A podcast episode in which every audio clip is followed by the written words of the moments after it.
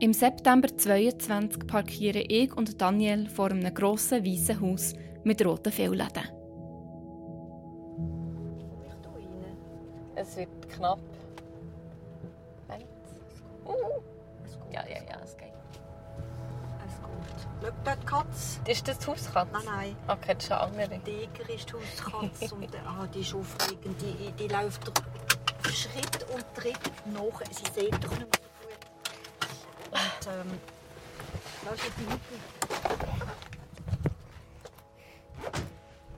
Wir gehen Daniel ihre Mami besuchen, die Marilene. Sie wohnt in der Nähe von Basel im Elsass, im ersten Dorf an der französischen Grenze. Auf dem Weg durch die Ortschaft hat mir Daniel das alte Schwimmbad im Dorf gezeigt. Das ist jetzt gerade in ein modernes Schulhaus umgebaut worden, weil so viele Schweizer Familien mit Kindern über die Grenze auf Neuwil zügeln.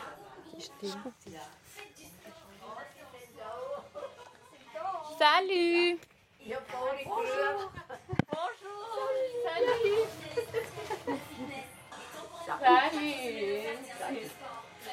Ça va Gut, sie? Toujours bien.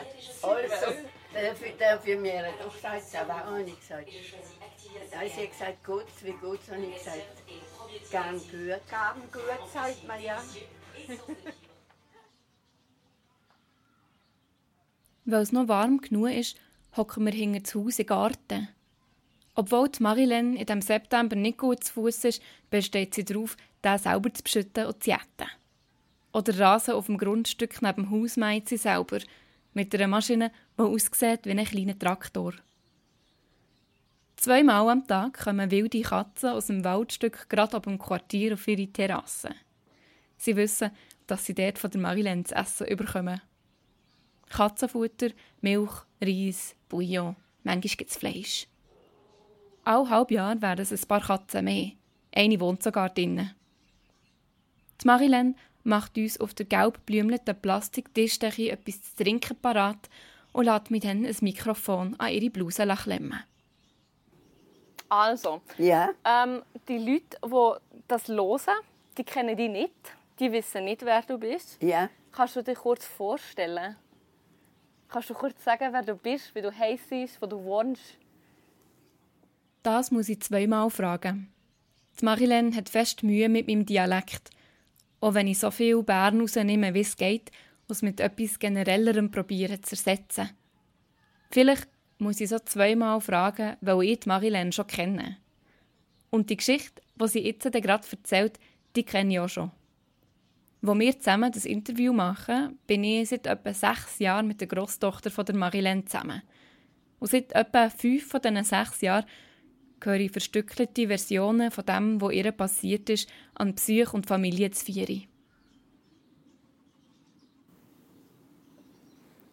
Ja, einfach. Wenn ich jetzt heiße Madeleine Schöffi, äh, ich bin auf die Welt gekommen in Neuwil selber und dann seitdem wohne ich immer in Neuwil. Dein ganze Leben wohnst du in Neuwil. Ja, das ganze Leben wohne ich in Neuwil.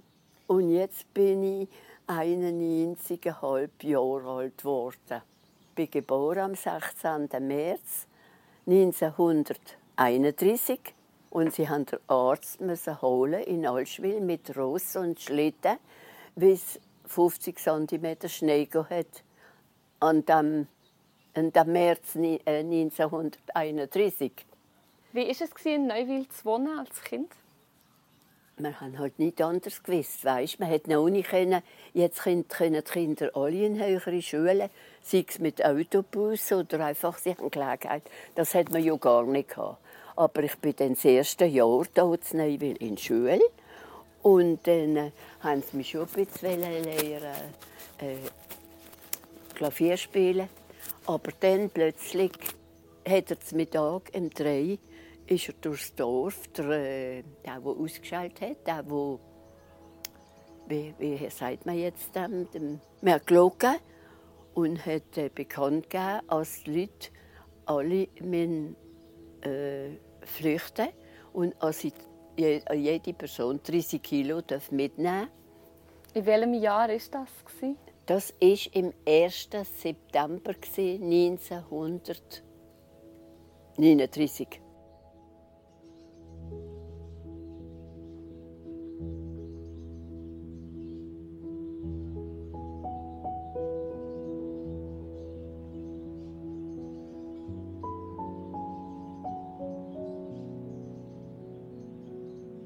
Ich bin Livia und das ist Marilyn, Teil 1, die Glocke.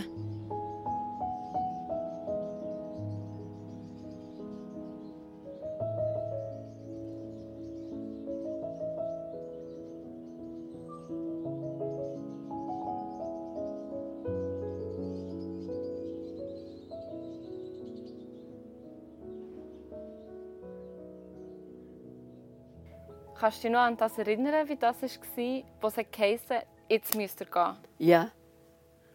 Es war schlimm. Man musste schauen, die Leute alle schauen, wie sie überhaupt können fort Man hatte ja keine Auto. Es hatte vielleicht ein oder zwei Autos im Dorf. Und dann haben wir mit dem Bruder von meiner Mama, mit Ross und Wagen, haben wir äh, alles auf den Wagen laden und sind auf dem Wagen gesehen. Und da waren wir etwa acht Personen auf dem Wagen, das weiß ich noch. Also wir haben übernachtet dreimal und in einem Ort haben sie es fortgejagt. Und in anderen Ort haben wir in der Schiere können übernachten. Und im dritten Ort haben die Mama und ich in der Stube auf einem alten Kanapee haben wir rein und haben dort übernachten. Und dann sind wir bis auf Champagny in Champagny hat es einen Bahnhof. Die Marilyn, ihre Familie und das ganze Dorf Neuwil haben die etwa 85 Kilometer bis dorthin auf dem Velo oder mit Ross und Wagen gemacht. Jetzt sind sie in Züge umgeladen worden und die Ross mussten sie abgeben. Und weißt du noch, wo die auf dem Wagen waren, hast du gewusst, was jetzt passiert? Hast du das verstanden? Ja, wir Kinder haben halt dann wo wir dann in den Zug reingekommen sind, wie soll ich sagen, wir Kinder haben eine Freude gehabt. Wir haben vielleicht nicht einmal noch einen Zug gesehen. Die Buben können hinten. Hinten war ein Terrasse im Zug, wo eingemacht war, weißt, mit, mit äh, einem Geländer. Und die Buben haben die Beine runterhängen und haben sich hier gehabt. Das war für die Buben ist wunderbar, sagen wir. Ja. Und wo ist der Zug dann hingefahren? Wir sind dann wir haben nicht gewusst, wo man ankommt. Auf alle Fälle sind wir drei Tage lang im Zug. Einmal für sie, einmal haben wir wieder einen Militärzug durchlassen. Dann ist der Zug wieder 30 oder 50 Kilometer zurück und dann wieder weiter. Und dann sind wir, äh, die Frauen haben natürlich alle brillt. Wir sind durch den Massiv Central wo lauter Berge waren, wo kein Mensch von uns gesehen hat früher. Die haben alle gesagt, die führen uns ans andere Welt.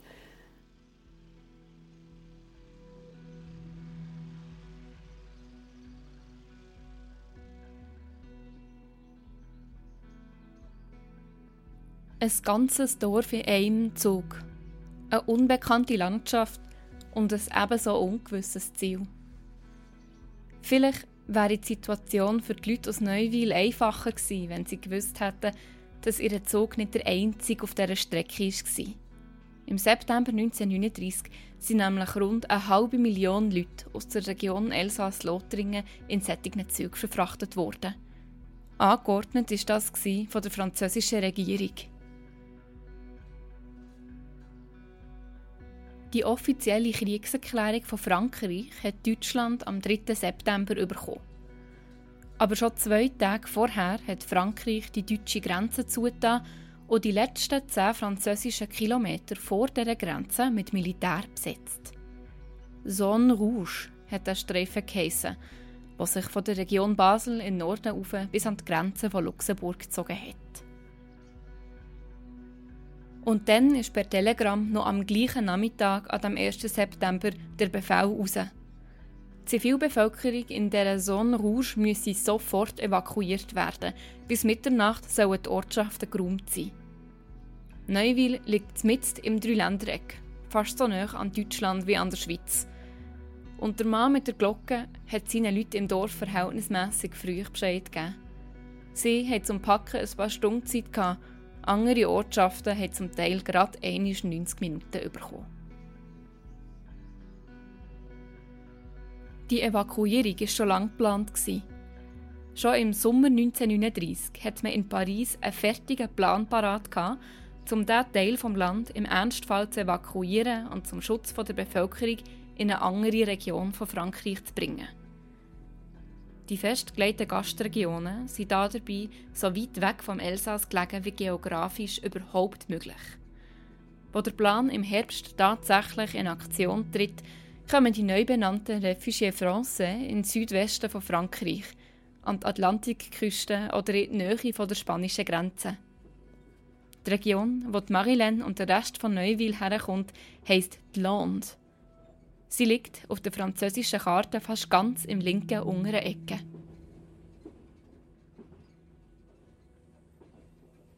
Wie viele andere evakuierte Gemeinden kommt Neuville nach der langen Reise in einer grösseren Gastgemeinde an und wird wegen der schieren Anzahl an Leuten, die versorgt werden müssen, auf verschiedene Dörfer verteilt.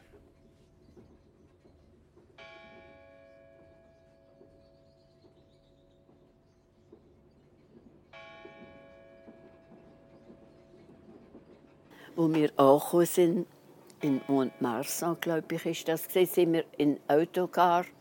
Die Autocars sind parat da sind wir in Autocar reingekommen. Und dann ist ein Teil von Neuville, die sind auf Guts und Otto hat's gekommen, und wir selber sind in La Bastide los Das war eine kleine Ortschaft, aber schön gelegen. Wir sind empfangen worden auf dem Dorfplatz. Da war die Kirche und da das Restaurant.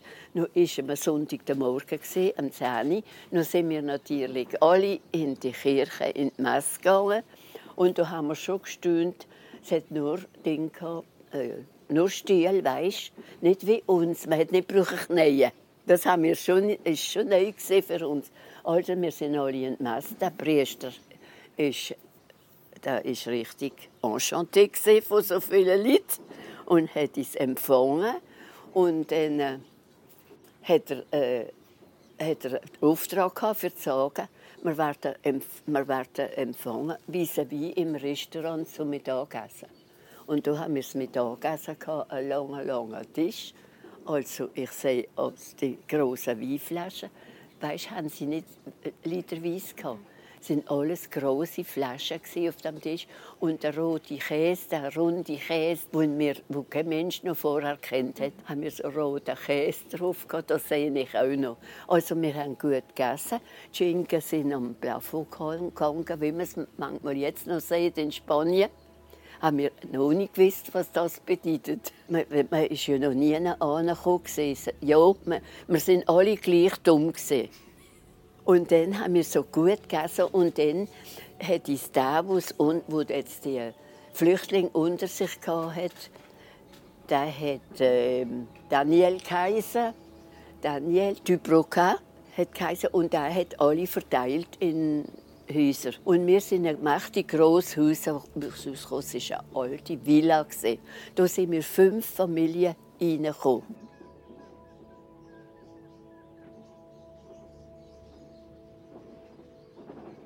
Gemeinde Neuville und ihre drei Gastgemeinden in der Lande haben 2004 eine Liste zusammengetragen, wer 1939 während der Evakuierung genau wo mit wem ist untergebracht wurde. In La Bastide sind auf dieser Liste sechs verschiedene Familiennamen verzeichnet, wo wahrscheinlich alle miteinander in dieser Villa gewohnt haben.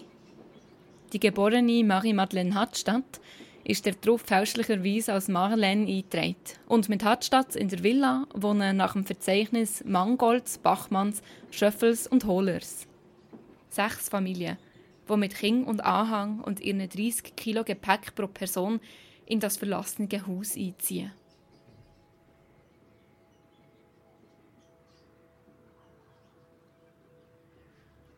Heute hat Neuville nicht viel mehr Einwohnerinnen als 1939. Im Jahr 2020 waren es 495 und die Familien, die schon lange dort wohnen, die ziehen auch nicht weg. Die Tatsache schmeckt für mich staubig und vertraut nach einem kleinen Dörfli im Berner Seeland, wo ich selber aufgewachsen bin. In einem anderen Dörfli, in einem anderen Land ist sie genauso wahr. Gegenüber von der Marilyn, auf der anderen Seite von der Straße, wo sich dort der Hang aufschlängelt, wohnt die Tochter von der Germaine Hohler. Und Germaine war dann zusammen mit der Marilyn in der Villa. Gewesen.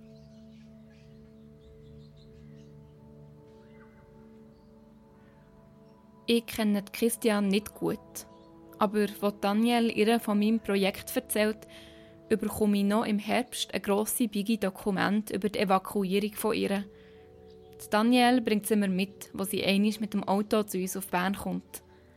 In einem schweren Papiersack finde ich Bücher, Zeitungsartikel, Fotos und Texte von Leuten, die es selber erlebt haben, einen oder zwei davon von Hand geschrieben. Christian hat alles aufbewahrt.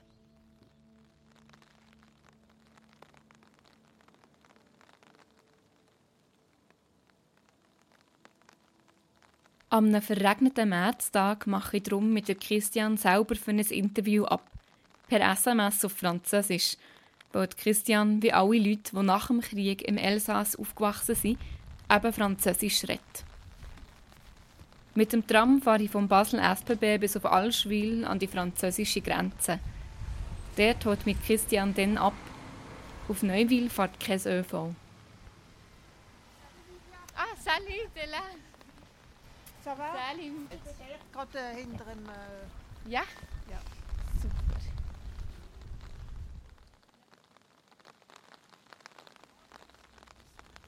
Ich bin überrascht, als Christian mich im gleichen Elsässer Dialekt begrüßt wie Marilyn. Auf dem Weg zum Auto biete ich ihr trotzdem mein Bonchance Französisch an, das ich für einen Podcast ein halbes Jahr lang aufpoliert habe. Sie hat Freude und wir wechseln auf Französisch, für während der fünf Minuten Fahrt auf Neuwil über ihre Dokumentsammlung zu reden. j'ai toujours dit à mes parents qu'ils doivent écrire leur mémoire un petit peu ce qu'ils ont vécu, In der Marilyn ihrer Straße kautet es an diesem Tag. Als wir zum Auto aussteigen, sagt mir Christian durch einen starken Wind, dass wir dann nachher noch zu der Marilyn zum Kaffee bestellt worden sind. Ich habe gut Zeit, aber hier Nein zu sagen wäre eh gefährlich. Seit wir in diesem Bern wohnen, beschwert sich die Marilyn sowieso immer, dass wir sie nicht genug manchmal besuchen. Aber zuerst hocken ich und Christian zusammen am Tisch in ihrem Wohnzimmer. Christian breitet ein paar Blätter Notizen aus, die sie sich gemacht hat, und ich kämpfe mit meinem Kabusalat. Dann bekomme ich ein Glas Wasser und darf wieder ein Mikrofon an den Blusenkragen klemmen.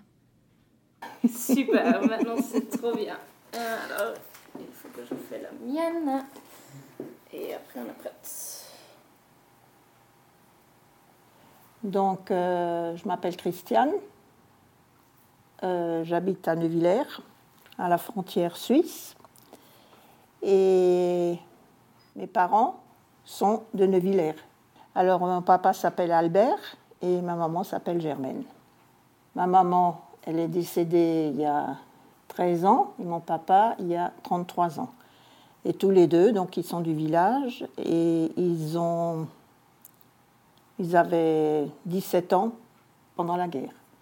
Donc, euh, notre maman euh, et papa, ils nous ont raconté un petit peu euh, ce qu'ils ont vécu euh, à la guerre, quand la guerre a été déclarée, ce qu'ils ont dû faire. Quoi. Tu veux juste me raconter un peu qu'est-ce qui se passait avec eux pendant la guerre et Oui. l'évacuation? Oui, alors, euh, donc, c'était le 1er septembre euh, 1939. Donc, euh, ils ont eu l'ordre, enfin bon, je pense qu'il y a le maire ou je ne sais pas qui de, la commune qui est venu, qui ont dit qu'ils doivent euh, emmener du, le moins euh, des valises et tout, de partir, il faut qu'ils évacuent le village. Donc, mes grands-parents, donc, ma grand-mère s'appelait Angélique et mon grand-père s'appelait Joseph, ils ont dû partir avec, sur un chariot. Avec les, les- ils ont été tirés par, euh, par les chevaux. Et ils sont, donc ils se sont préparés. Ma grand-mère, elle a encore fait des miches de pain. Ils ont emmené ce qu'ils pouvaient. bon, ils ont emmené euh, une tante qui était, enfin une belle-sœur à, à ma grand-mère qui était célibataire. Et puis, donc, euh, ma, ma maman, elle avait deux frères. Un qui avait, euh, bon, il était plus jeune, il est né en 1931, et l'autre est né en 1926. Donc, ils sont partis. Et ils sont arrivés, je crois, dans, dans le territoire de Belfort. Ils, ont, ils étaient là-bas pendant deux, trois jours. Germaine, der Christian, ihre Mutter, ist ein paar Jahre älter als die Marilyn und hat das Dorf dann auf einem anderen Wagen verlassen. Christian erzählt, dass den Leuten auf diesem Wagen in Champagne die Milch ist ausgegangen und der Krug voll, den sie dann ergattert haben, dann sofort von jemand anderem ist gestohlen worden.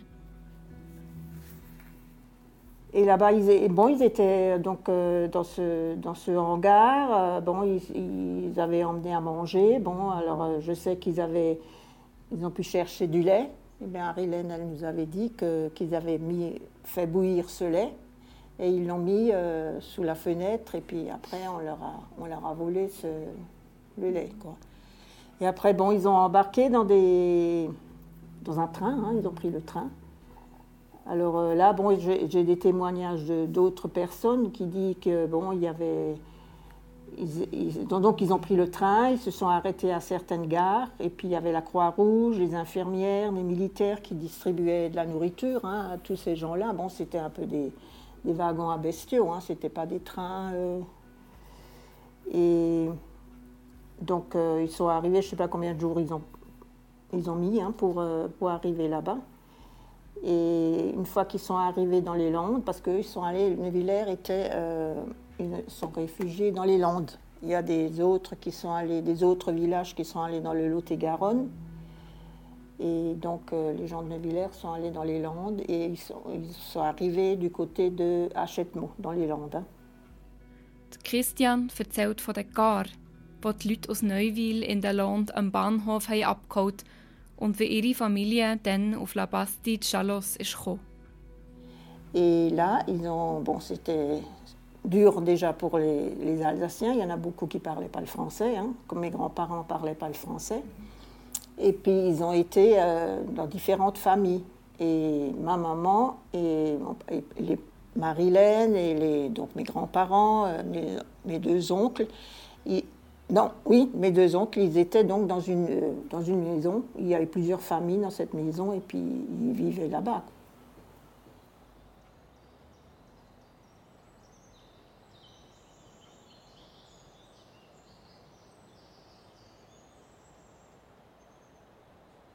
Da sind sie jetzt, in dieser alten, leeren Villa in der Lond.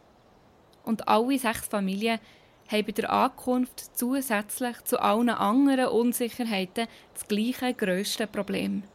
Sie können kein Französisch. Die älteren Leute haben kein Wort Französisch. Meine Eltern haben kein Wort Französisch. Hey, ja, sie sind auf die Welt gekommen 1882 und 86 die Mama. Die, haben, die sind Deutsch gesehen, selbe Zeit, bis an 14. Die Marilyn hat wie die anderen Kinder aus Neuwil mit ihren Eltern Deutsch geredet und hat ja vor der Evakuierung nur ein französisches Schuljahr gemacht. Nur jemand in der Villa, der Sohn von der Familie Schöffel, hat mit 14 genug französische Schulstunden hinter sich gehabt, dass er Sprache können. Dann haben sie alle gesagt, Friederik, Friederik, du musst mit, du musst einkaufen.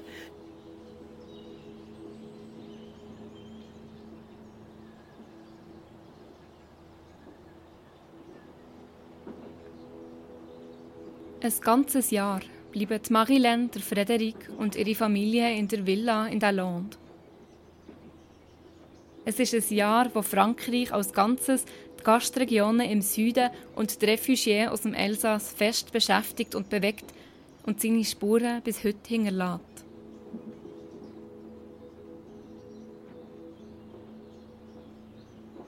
Und nachher ist der Krieg noch nicht vorbei.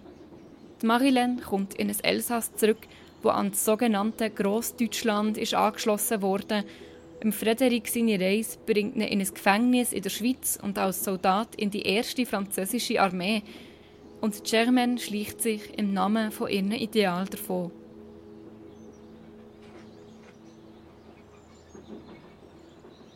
Im nächsten Teil von Marilyn erzählen wir zuerst dort weiter, wo wir jetzt sind stehen geblieben. Bei der Tatsache, dass der Süden von Frankreich im Herbst 1939 auf einmal Tausende von Müller mehr muss füttern. Und das in Kriegszeiten.